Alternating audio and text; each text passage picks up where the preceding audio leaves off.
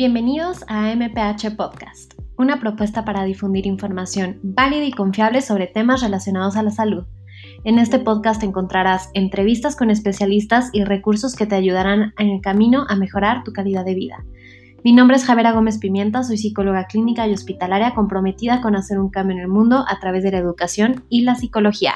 Sin más por el momento, comenzamos.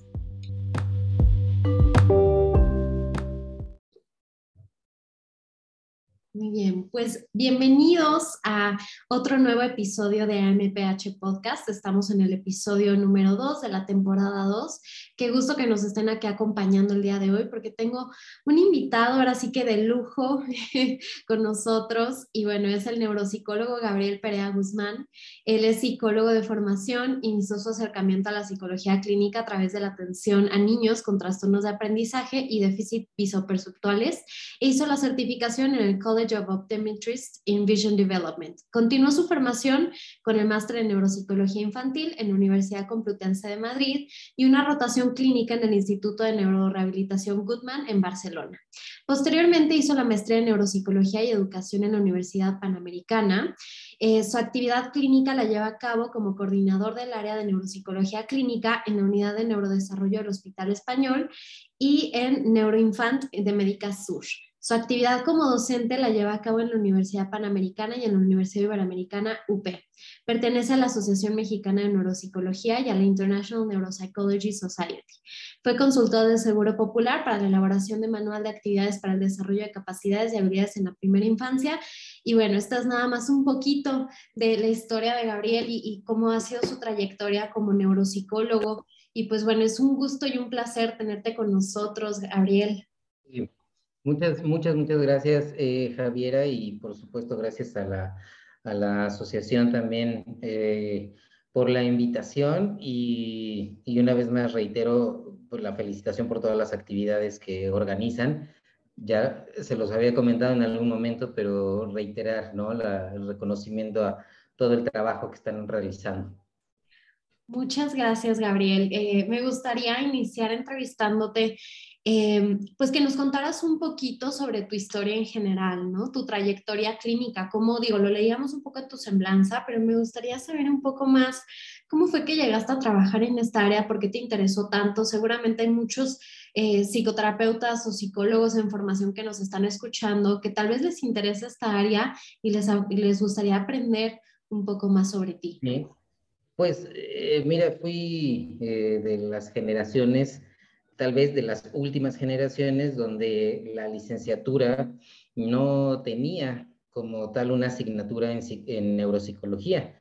Eh, bueno, tendré que precisar años, este, lo cual me va a delatar un poco, pero pues hace más de 20 años en las licenciaturas no se tenía, en las diferentes licenciaturas de psicología en las facultades, pues no se tenía la asignatura. Entonces, eh, el acercamiento que podías hacer necesariamente era en, posterior a terminar tu grado. Y fue, ese fue mi caso.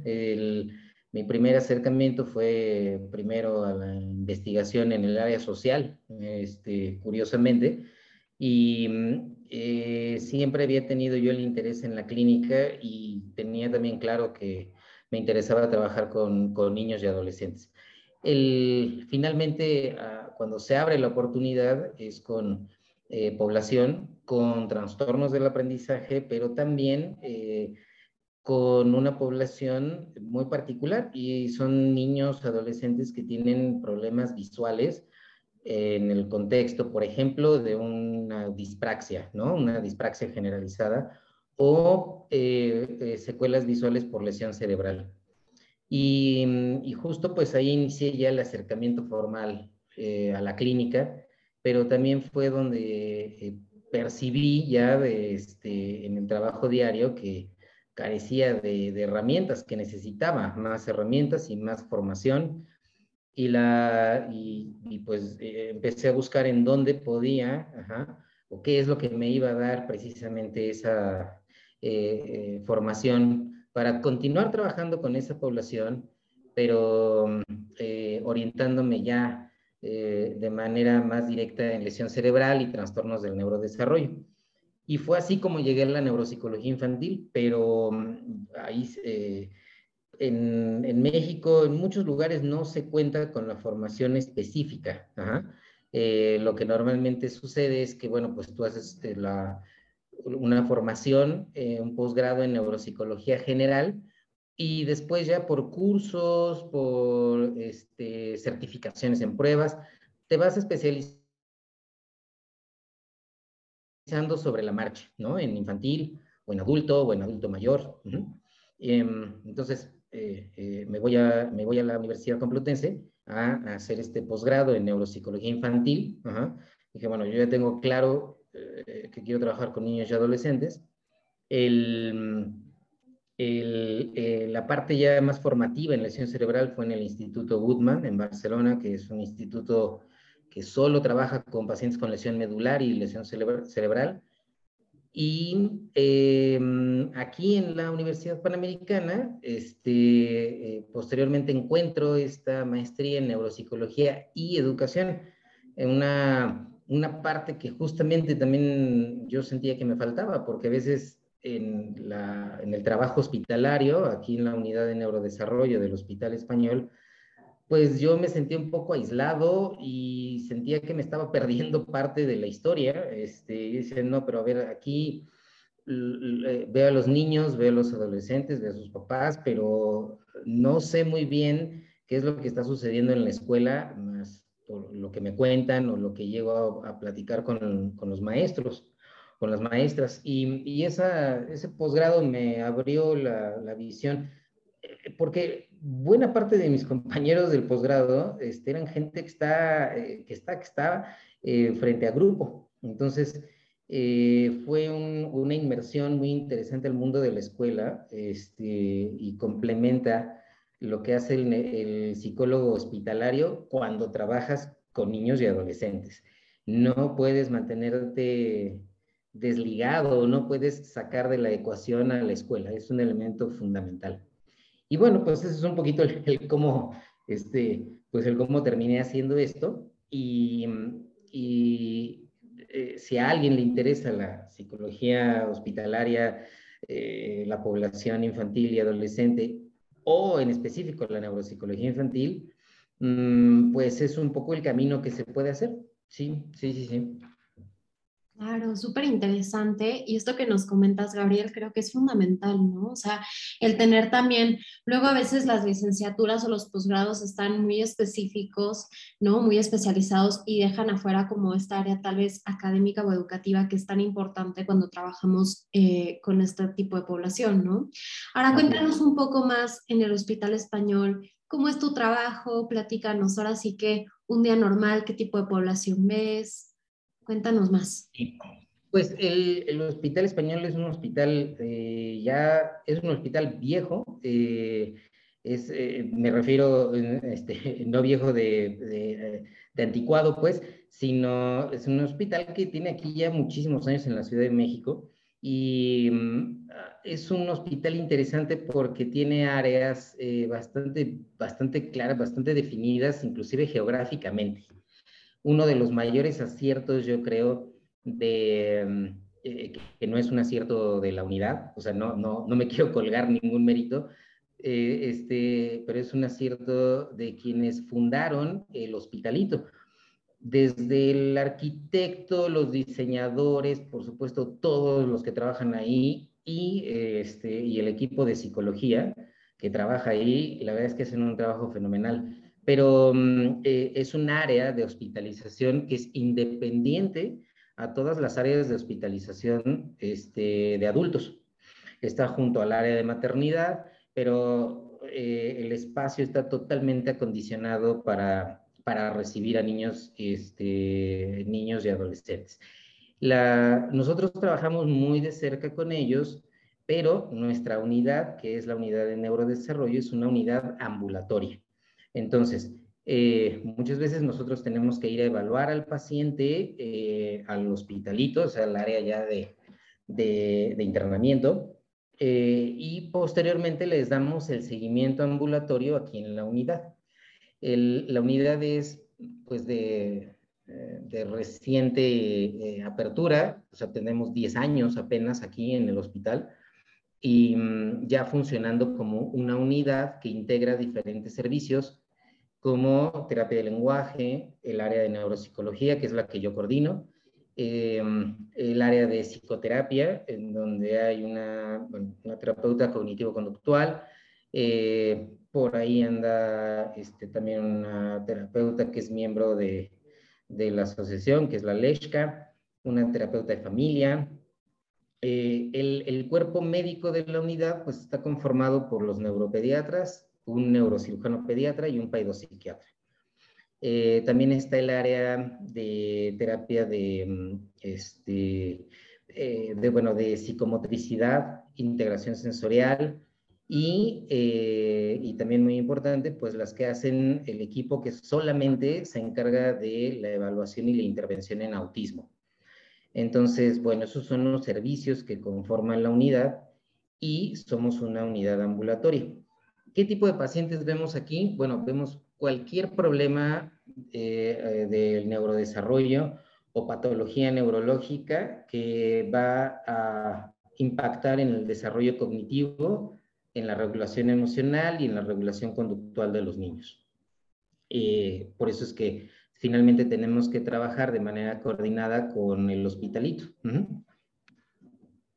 Claro, totalmente. Y ahorita que nos estabas platicando, bueno, 10 años, ¿no? Relativamente nuevo, pues no tanto, ¿no? Ahorita que lo pienso, llevan buen de tiempo, eh, pues trabajando, ¿no? De esta forma multidisciplinaria. Em, ahorita que estábamos platicando y estábamos planeando un poco sobre el podcast, se nos ocurría que podíamos hablar justo de los trastornos de neurodesarrollo, ¿no? Que son un poco los que te, te especializaste, ¿cierto?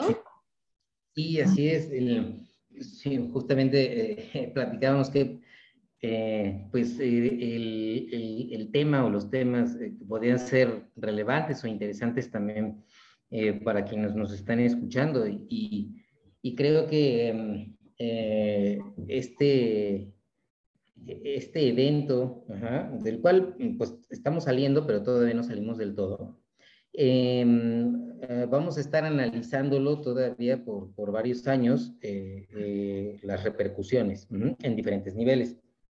Pero uno, uno de esos niveles es cómo la, la pandemia y la cuarentena asociada a la pandemia afectó a los niños que ya tenían un diagnóstico previo de, algún trastorno del neurodesarrollo que podía ser autismo, un trastorno por déficit de atención, un trastorno del aprendizaje, y aquellos de, en donde se sospechaba, pero que hemos, hemos escuchado el relato de manera eh, reiterada eh, de los papás que nos dicen, es que me habían comentado, me habían dicho, pero no fue hasta que lo vi, eh, hasta que vi a mi hijo o vi a mi hija conectados tomando clases que, dije, sí, hay un problema aquí, tenemos que hacer algo.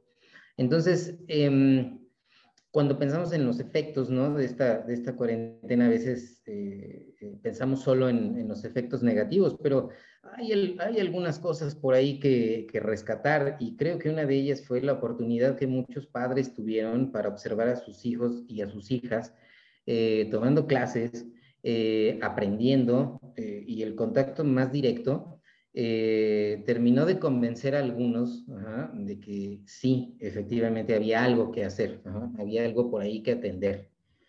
En, en otros pacientes, pues eh, bueno, los procesos se interrumpieron, los procesos de terapia se interrumpieron, algunos procesos se fueron a trabajo en línea, que con niños, eh, pues es muy complicado. Quienes trabajamos con niños bueno, hacíamos por ahí malabares con el Zoom, pero finalmente creo que terapeutas, escuela y padres de familia eh, dijimos, mira, esto o lo volvemos a presentar, o sea, nos volvemos a ver en el consultorio o lo pausamos, porque no está funcionando. Eh, el trabajo terapéutico con otros colegas creo que fue distinto, o sea, colegas que ven adultos o psicoterapia con adultos, pues creo que es, mm, fue, fue, fue distinta, ¿no? La progresión a lo largo de la, de la pandemia. pero con estos niños sí, sí fue complicado y yo eh, resumiría los efectos, eh, los efectos de la pandemia en los niños con trastornos del neurodesarrollo como una, eh, una, una, una, temporada, una época en donde se exacerbaron muchos de los síntomas. algunos que ya, algunas habilidades que ya estaban en vías de desarrollo, instauradas, y, que de pronto resultaron insuficientes para afrontar una, escuela en línea, para afrontar eh, ciertas cosas también relacionadas a la dinámica familiar. Entonces, algunos procesos se ralentizaron.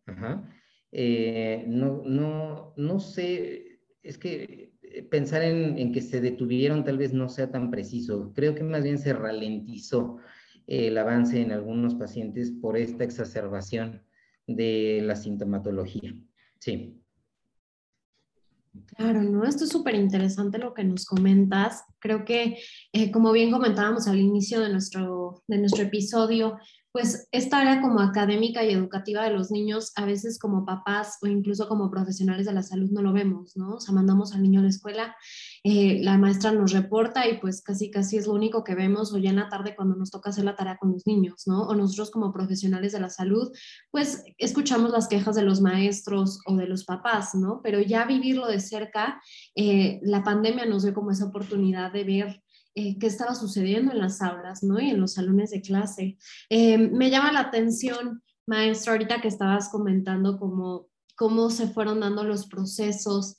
Me gustaría que platicáramos un poco más sobre tus pacientes, ¿no? O sea, ¿qué has notado en, en estos niños que tal vez tienen algún trastorno de neurodesarrollo en temas de casa, ¿no? O sea, en temas em, de, temas digitales, ¿no? Que tal vez tuvieron que retomar sus procesos digitales. Ahorita comentabas que pues eh, se exacerbaron muchos de los síntomas, ¿no? Cuéntanos un poquito más sobre eso, qué dificultades hemos encontrado en estos niños.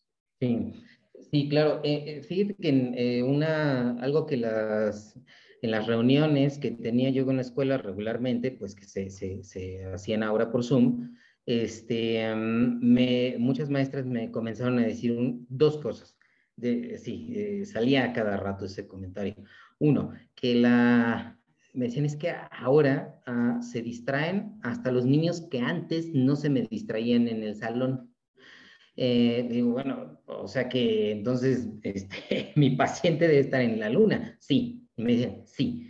O sea, aquellos que, que no se distraían, ahora la, la demanda sobre la regulación atencional es mayor y por edad, simplemente en algunos casos, por edad cronológica, aún con un desarrollo normotípico, eh, eh, les costaba trabajo eh, poner atención en un entorno donde había más distractores que otra cosa. por ejemplo, si estaban en la sala, si está con, tomando clase con los otros hermanos, que además a lo mejor el papá también estaba trabajando ahí en la computadora.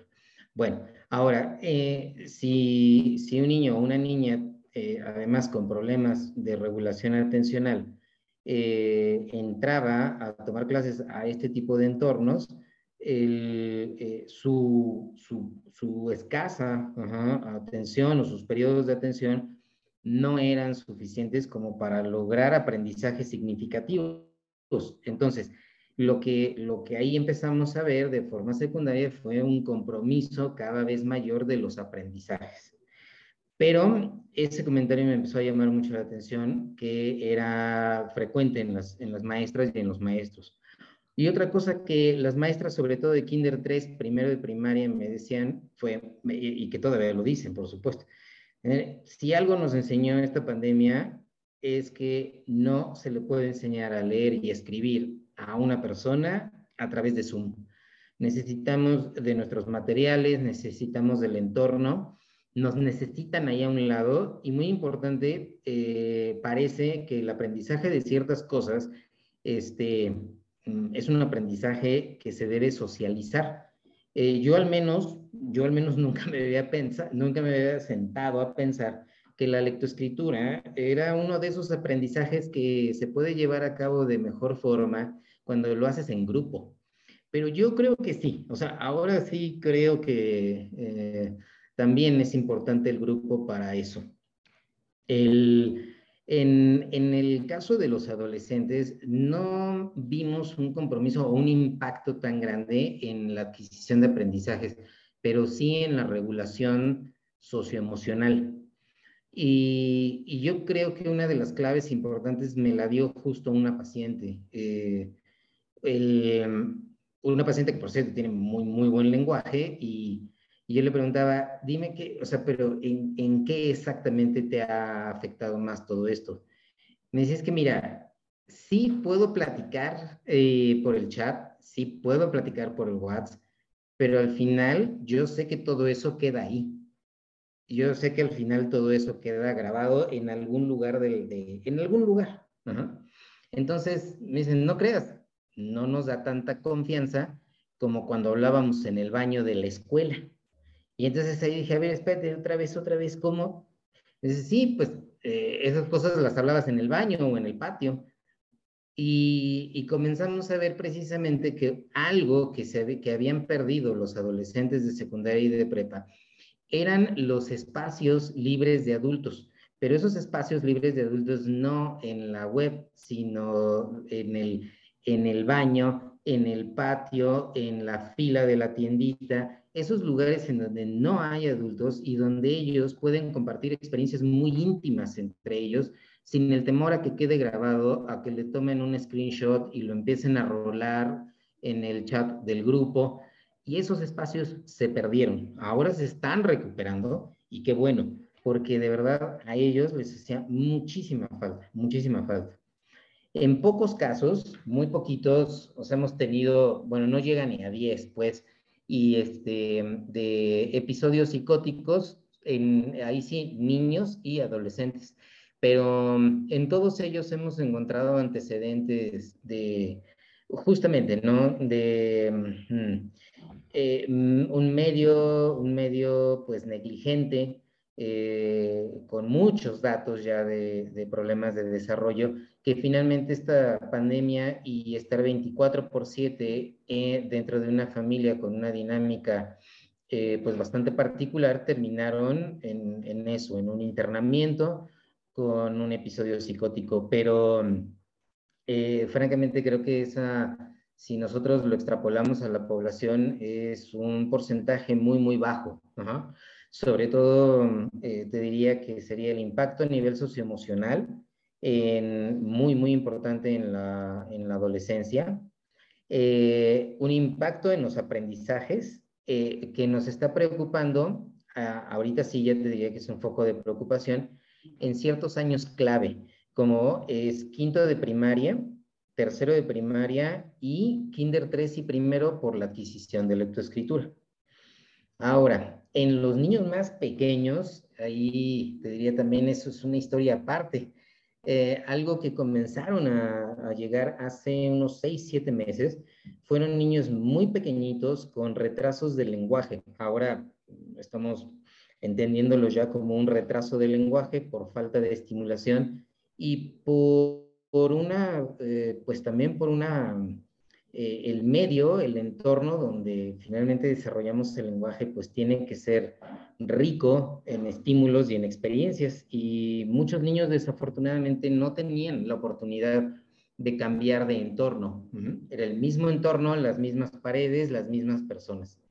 Eh, algo que yo no veo porque se encarga la, eh, el equipo que ve a los, a los bebés y a los niños más pequeñitos, me dicen, están llegando con unas hipotonías, que bueno, hipotonías y sobrepeso, ¿sí? los niños más pequeñitos. El, y bueno, ese es eh, como un, un, gran resumen, ¿no? De, de, de, lo que hemos estado viendo últimamente, sí.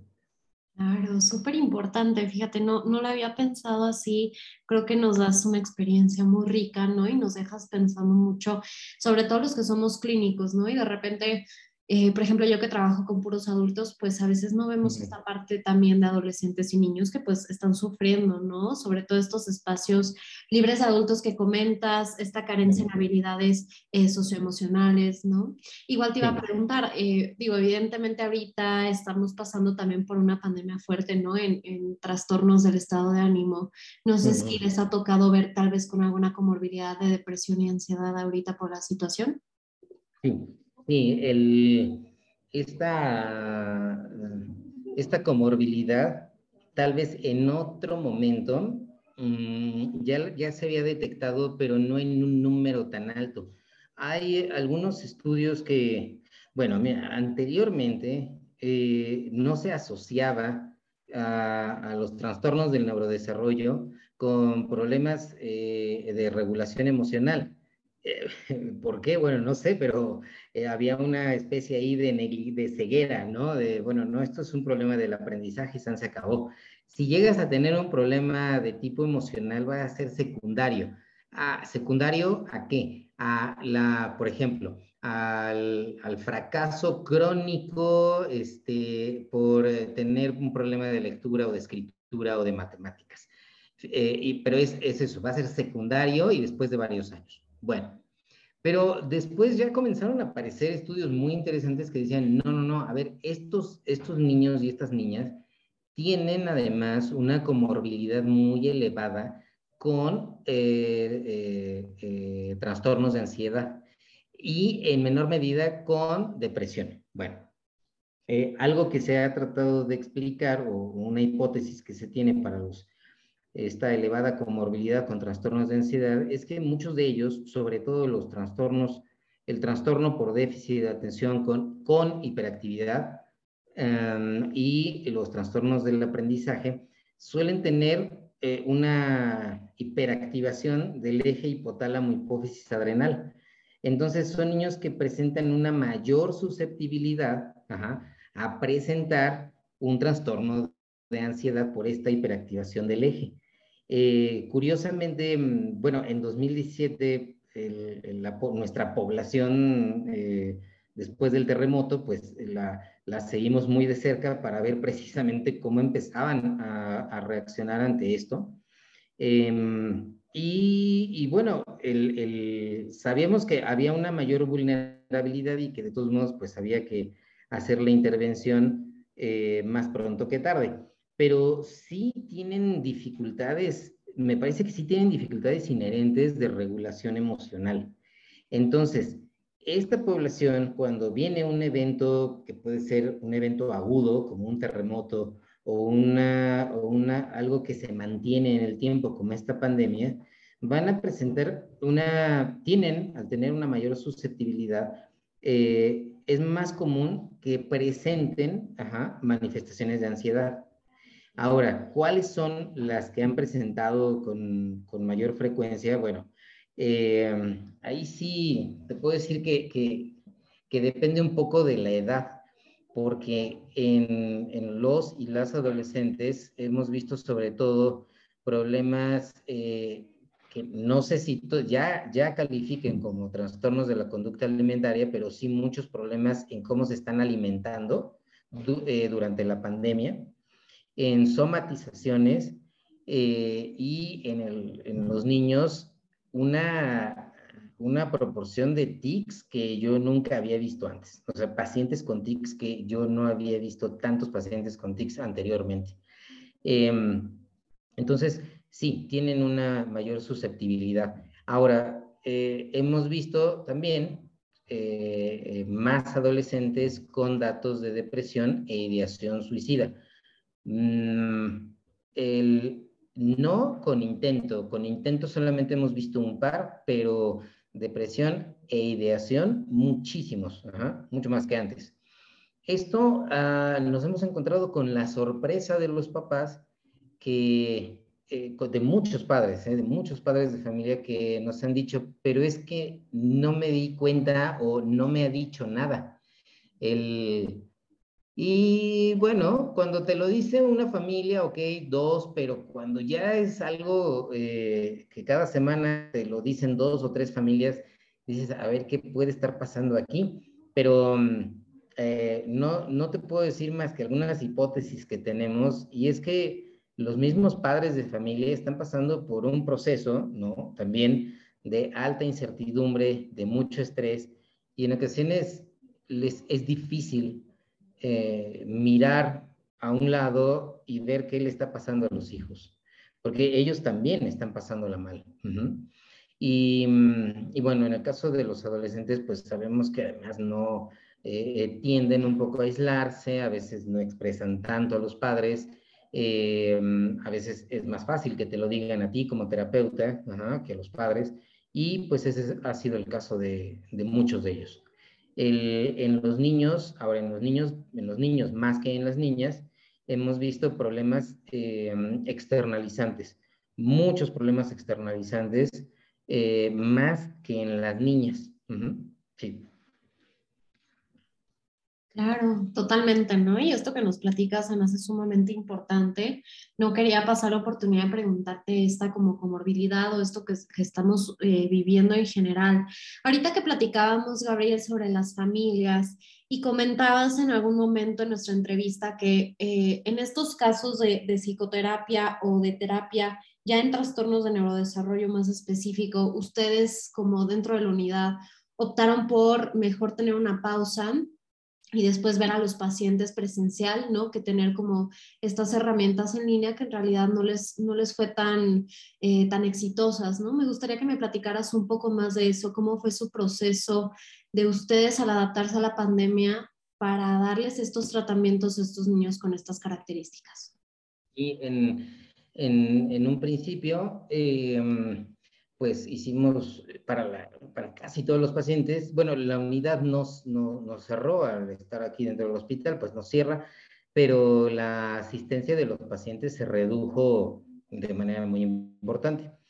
Entonces, muchos de los procesos se mudaron a, a, Zoom, Este, el, como, como todos. Y el, pues ahí teníamos y tenemos, ¿no? Algunas herramientas para trabajar por ejemplo, la rehabilitación de procesos atencionales, de memoria o de funciones ejecutivas, tenemos muchos recursos en línea, pero nos dimos cuenta que el problema no era el contar con más recursos. Em, la verdad es que hoy en día, o sea, si esto nos hubiera pasado hace 20, 25 años, em, no, no hubiéramos podido eh, ni siquiera darle continuidad unos meses a los procesos de terapia, no, no había cómo hacerlo en línea. Pero ahora sí. Entonces dijimos, bueno, no, no estamos teniendo un problema con la cantidad o la variedad de recursos para trabajar estos procesos cognitivos, pero mm, en niños, sobre todo muy pequeños, en donde es necesario, la, por, simplemente por desarrollo cognitivo y por edad, es necesaria la, a veces la, la regulación o la contención en el mismo espacio.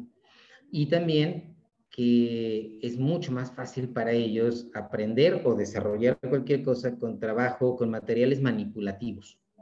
El, el espacio o el entorno, eh, también como cualquier terapia, ¿no? Parte, parte del, de sentirse cómodo, de sentirse seguro, etcétera, pues es como tienes construido tu espacio. Y, no, no, no contamos a través del trabajo en línea, eh, el terapeuta se ve privado de ese espacio. Sobre todo te digo que con niños pequeños es fundamental, porque a veces en casa, sobre todo al principio, pues los papás no tenían la mesita adaptada exactamente a la altura, con los banquitos, con las sillas, todos los materiales manipulativos y bueno, eh, los procesos avanzaron unos cuatro o cinco meses, o sea, todavía alcanzamos a trabajar en el verano cuando inicia el ciclo escolar de 2020, 2020-2021. Eh, ahí vimos que sobre todo con los más pequeños iba a ser muy difícil ya darle continuidad en línea. Con los adolescentes sí, pero con los, con los menores de seis no. Entonces ahí ya comenzamos a decir, es momento de volver al consultorio con las medidas necesarias, etcétera, pero eh, si, si queremos continuar el proceso eh, terapéutico es necesario hacerlo de nuevo en el espacio. Y mm, con algunos adolescentes sí que pudimos continuar en línea.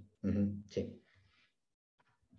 Claro, ¿no? Y, y, sí, como comentas, eh, pues bueno, gracias a Dios tenemos las tecnologías que nos permiten ahora sí que tener estas intervenciones y esto que, que dices es más importante, ¿no? O sea, que no fue falta de recursos, sino más bien por el mismo proceso eh, del niño, pues casi casi era imposible, ¿no? Y el mismo ambiente y el mismo contexto, que también tenemos que tomar en cuenta el contexto en donde estamos, ¿no? Que pues evidentemente, eh, como bien decías al principio, pues hay muchos más distractores, está la mamá, está el papá, están los hermanos, tal vez trabajando, más estrés, más dificultades en casa, ¿no? Otros factores que pues evidentemente dificultan el proceso. Oye, Gabriel, y cuéntanos un poquito em, en estos cuatro o cinco meses que trataron de hacerlo a distancia o, si continuaron con un programa tal vez específicamente para los padres de familia, ¿cómo se manejó con ellos? Eh, digamos, esta rehabilitación o esta psicoterapia o este tratamiento con los niños en casa? con, con, ellos, bueno, Mm, eh, tratamos de, de, ser muy empáticos con ellos y decirles, a ver, el, ya, eh, ya habíamos visto, ¿no? Y ya en este, eh, creo, en este proceso de psicoeducación que hacemos siempre que se da el diagnóstico, no solo de un problema de neurodesarrollo, a lo mejor tienen, vienen ya con un diagnóstico de, de, epilepsia, pero según el tipo de epilepsia, a veces hay un impacto en, en, la, en la, cognición y en el aprendizaje más profundo. Entonces, en, en, siempre, ¿no? Se les va dando este acompañamiento de eh, recién dado el diagnóstico y, y posterior pero ahora tratábamos todavía también de ser muy empáticos en esta parte de sí, es más difícil porque estamos 24 por 7 dentro de casa. Entonces, en aquellas familias en donde había papá, mamá, o a lo mejor eh, eh, papá y abuelita, mamá y abuelito, decirle, pásense mucho en la estafeta. O sea, no pretendan estar bien todo el tiempo, no pretendan estar regulados y poder regular todo el tiempo. En el momento en que sientan que ya están perdiendo el control, pidan ayuda al de al lado. Di, oye, necesito tomar aire, quédate tú con él. Ahorita un ratito ya es la tarea con él o con ella. Em, eh, mira, yo trato pandemia o no pandemia, sí trato de estar monitoreando mucho, sobre todo al tomador de decisiones dentro de casa.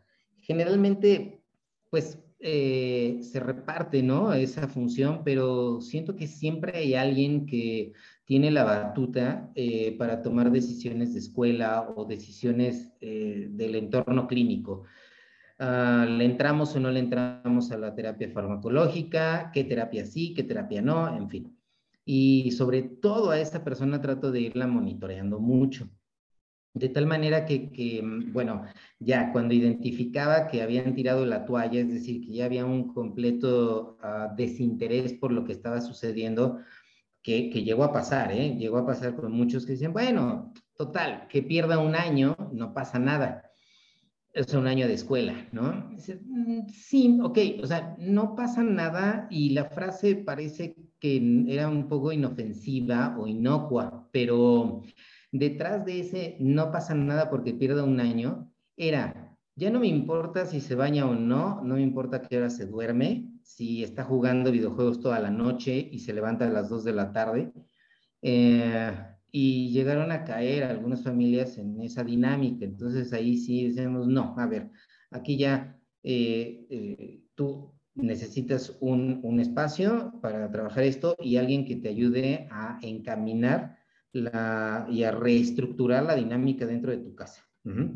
Eh, en algunos casos veíamos que se iban al otro lado, eh, papás con situaciones de ansiedad muy, muy altas.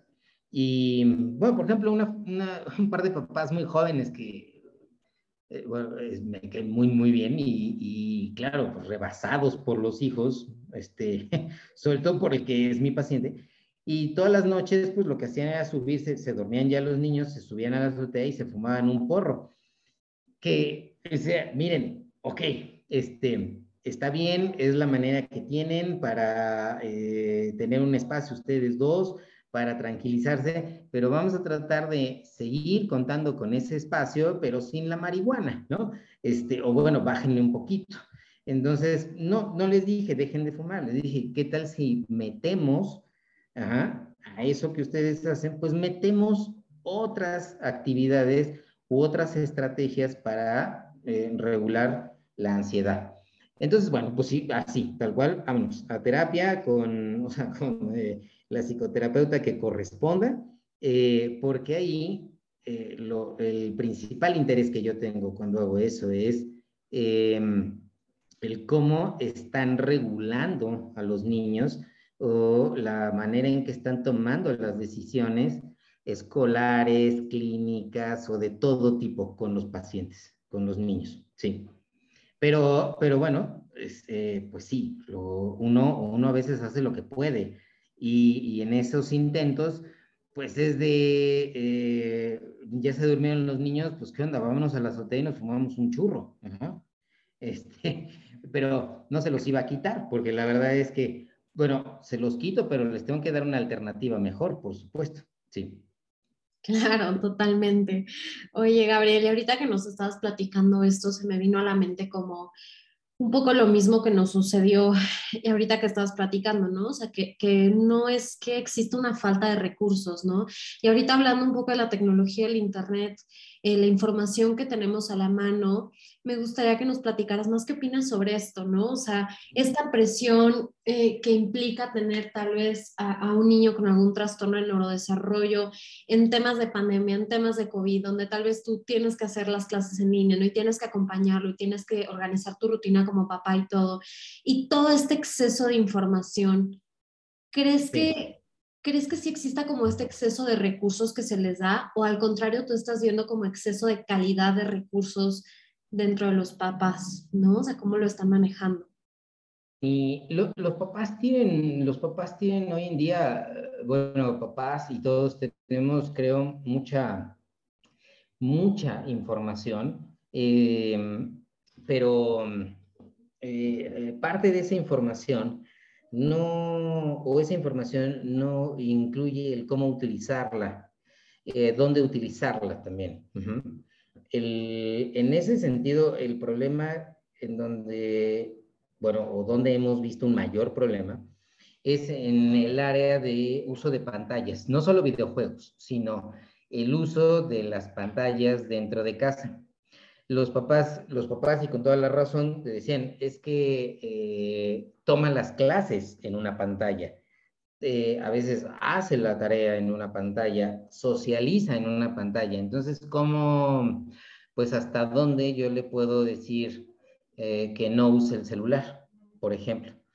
Y, y ahí entramos en, en, pues sí, en un dilema porque la socialización de muchos, sobre todo ya de niños de primaria alta, o sea, de quinto de primaria en adelante, la socialización se hacía precisamente a través de redes.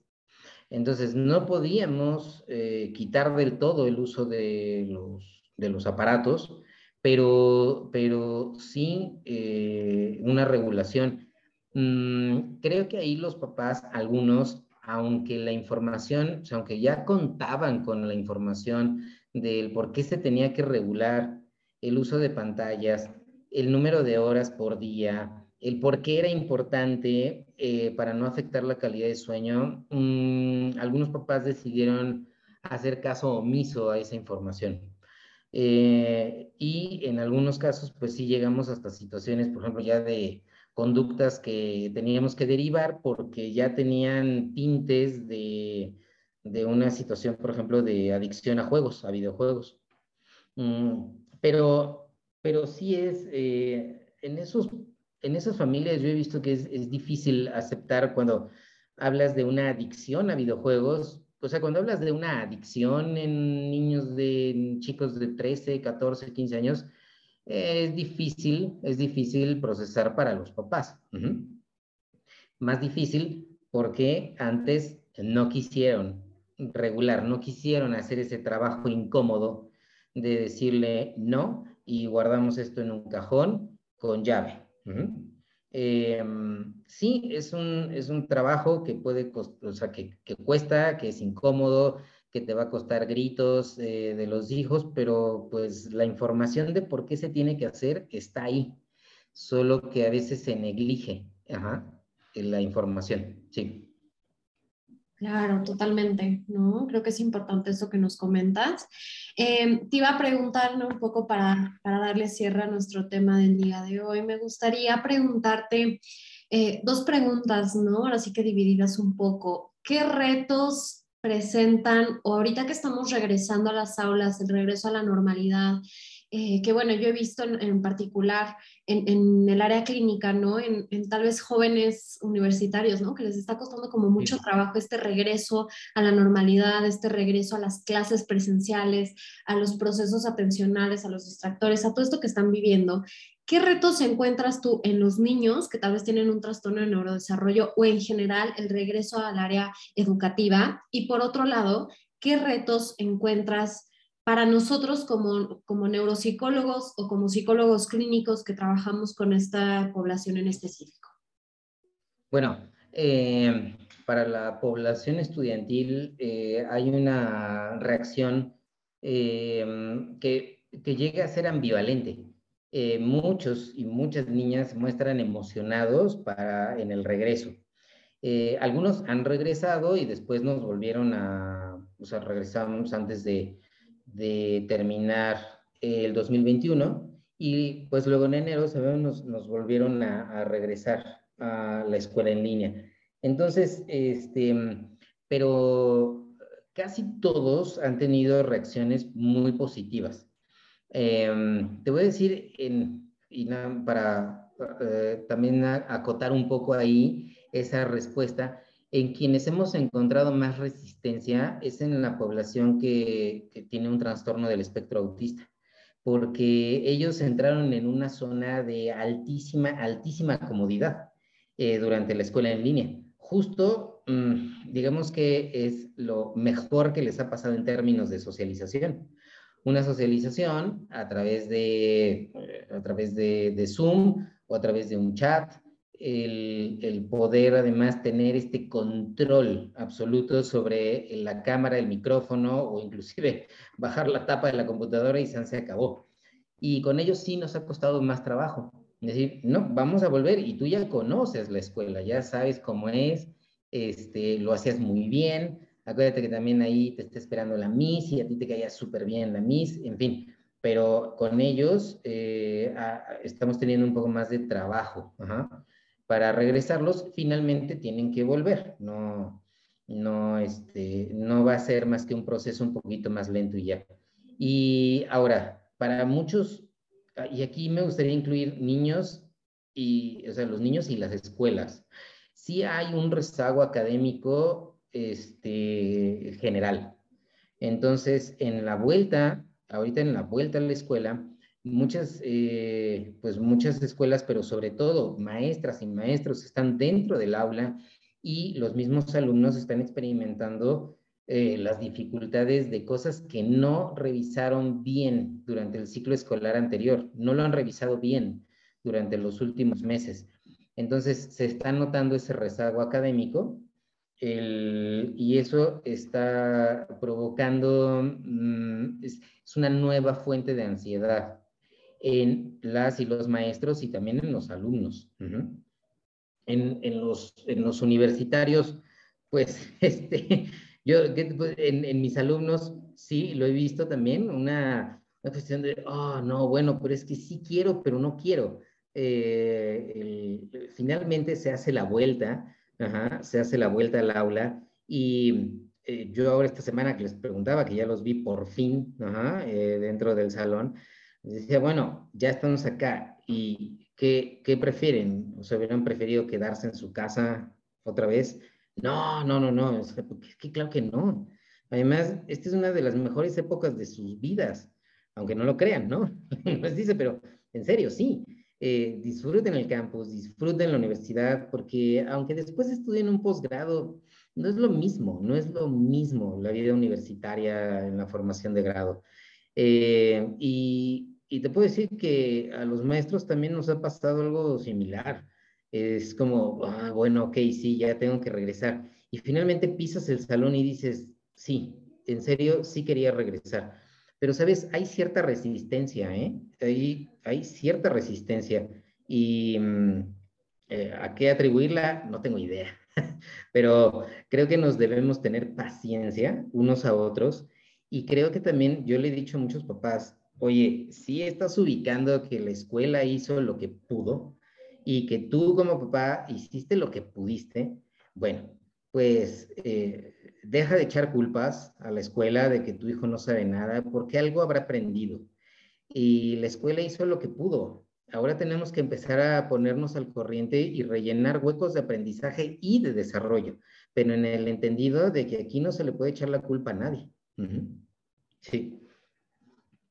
Claro, totalmente. Ahora sí me hiciste reír con lo de la universidad, pero es que es cierto, ¿no? Creo que eh, hay como mucha ambivalencia, yo también lo he notado, la verdad, con mis pacientes, y esto que platicas es cierto, ¿no? Como este rezago un poco en ciertas actividades académicas, ¿no? En ciertas cuestiones académicas o educativas que pues al final eh, generan mucha ansiedad, ¿no? Y este estrés en general como por ponerse al corriente. Y esto que comentas, ¿no? Esta paciencia, eh, yo creo que es importante, esta paciencia del regreso a la normalidad, ¿no? O sea, nos tenemos que volver a adaptar otra vez a la vida digamos, normal, prepandemia, y pues otra vez, ¿no? Regresar al aula, regresar a estos, estos lugares académicos. Oye, Gabriel, y cambiándote un poco el tema hacia psicólogos, psicoterapeutas, ¿consideras que vamos a afrontar algún obstáculo o algún reto importante ahorita con el regreso a la normalidad, sobre todo en este tema específico de trastornos de neurodesarrollo? Sí, Sí, va a haber una, eh, lo que estamos viendo es que empieza a haber una demanda eh, muy alta, eh, más alta de lo habitual para esta época del año, de precisamente de valoraciones de, de, problemas de aprendizaje, problemas de lenguaje, etcétera. Entonces, no solamente los neuropsicólogos van a estar recibiendo más pacientes, también otras áreas de la, de la psicología van a recibir a niños que tienen problemas del neurodesarrollo. El, eh, entonces, una, uno de los retos es poder afrontar esta demanda ah, que sabemos no, tampoco podemos, tampoco podemos postergar mucho la evaluación y la atención de, estos, de esta población porque justo están, o sea, cada mes que pasa, es un mes importante para poderles dar atención. Son periodos que ya no van a regresar, ¿no? Es, tiempo que no lo vas a poder recuperar. Y, yo veo que, bueno, aquí en el equipo y en, los colegas, que en este momento el reto es eh, mantenerse, eh, bueno, yo la insistencia siempre de estar en un proceso de terapia, ¿no? O sea, de que uno debe estar en, proceso, en un proceso de terapia, debe tener actividades para poder lidiar con el estrés y con el cansancio, ah, el cansancio físico, el cansancio emocional que también generan estas familias, eh, porque los meses que vienen van a ser muy pesados. Sí, sí. O sea, que bueno, mucho trabajo, mucho aprendizaje, pero tenemos que eh, dosificar eh, la, la, fuerza porque sí se vienen meses muy, muy pesados. Este, las escuelas van a estar también muy al pendiente, muchas ya están identificando alumnos eh, y alumnas que van a ser referidos a diferentes, con diferentes colegas, no solo con neuropsicólogos. sí. Claro, totalmente. Y esto que mencionas, Gabriel, igual me gustaría como dejarlo en claro, ¿no? Y reforzarlo, pues igual la referencia, ¿no? O sea, identificar que claro que ahorita hay muchísima demanda en este tema, que ahorita el regreso a la normalidad, digamos, en temas educativos, pues nos va a traer mucha demanda en temas de eh, neuropsicología y de estos trastornos del, neurodesarrollo, pero el saber nosotros como psicoterapeutas, el poder referir hacia alguien especialista en esos temas, ¿no? Creo que eso es como lo más importante para que realmente, como dices, para que realmente el paciente tenga calidad de atención y evidentemente se le pueda brindar la atención a tiempo, ¿no? Sí, Claro, muy bien. Eh, Gabriel, muchísimas gracias por esta entrevista, de verdad que muy rica. La verdad es que aprendemos muchísimo de ti eh, todos los días, de verdad, muy, muy rica nuestra conversación y, nuestra plática. Igual les iba a decir a todos los que nos están escuchando, Gabriel va a dar justo una masterclass de neuropsiquiatría eh, infantil. Eh, el 21 de febrero por parte de la asociación. Entonces, si les interesa, por favor, mándenos un mensaje, mándenos un correo y con muchísimo gusto les brindamos información. Gabriel, de nuevo, muchísimas gracias. Eh, te iba a preguntar si quieres dar tus redes sociales o cómo te pueden encontrar a ti en general.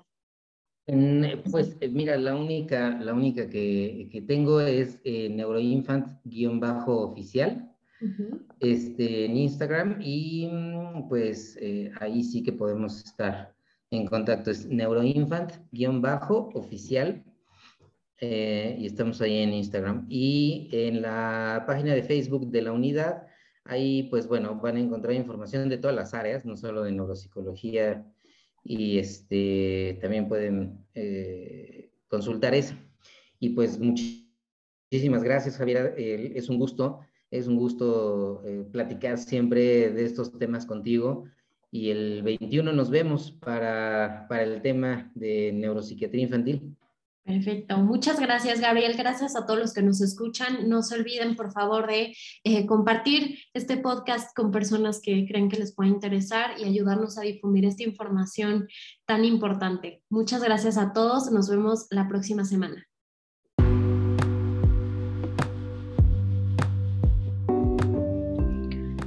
Gracias por haber estado una semana más en AMPH Podcast. Nos vemos la próxima semana para mayor entrevistas, información y recursos que seguramente te ayudarán en este camino para mejorar tu calidad de vida. Nos invitamos a seguirnos en nuestras redes sociales como arroba mph.mx. Nos vemos el próximo jueves.